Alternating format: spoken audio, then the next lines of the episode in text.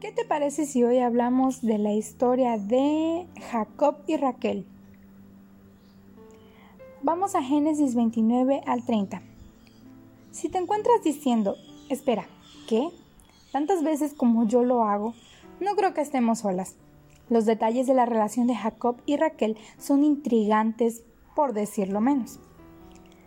La historia es complicada e incómoda de leer en voz alta en la escuela dominical aunque a menudo recordamos este capítulo de la historia de Dios con esta frase muy de cuento de hadas.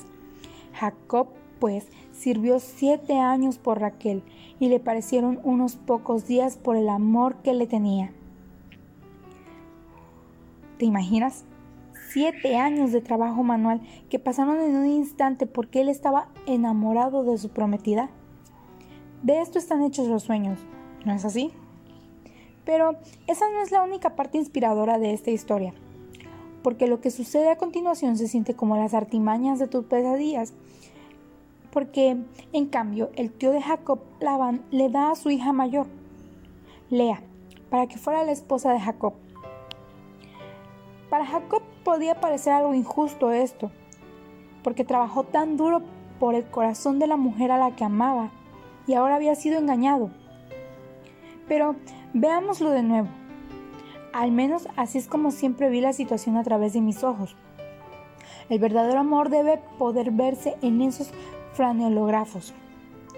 Y si te das cuenta, Jacob amaba tanto a esa mujer que decidió trabajar otros siete años más.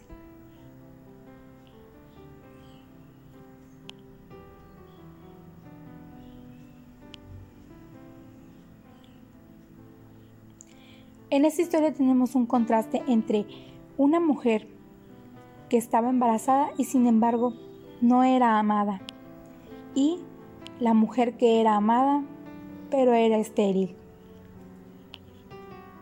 Yo te invito a que consideres la historia del día de hoy y que pongas mucha atención a esto. Raquel tenía el corazón de Jacob, él la amaba ¿No debería ella sentirse deseada, afirmada, segura y satisfecha? Pero en ese mundo donde tus hijos eran tu valor, ella creía que no tenía ningún valor en lo absoluto. Así que ella haría todo lo que pudiera. Esta historia desordenada nos enseña muchas lecciones. Podríamos desarrollar esta historia de amor única por varios días. Hay mucho que descubrir en estos pasajes y te animo a que sigas investigando pero quiero que hagamos algunas aplicaciones generales aquí. El amor de un hombre nunca va a satisfacer tu corazón. Una relación próspera y el matrimonio pueden hacer que te sientas segura, feliz y confiada, pero nunca, jamás van a satisfacer verdaderamente los anhelos profundos de nuestros corazones.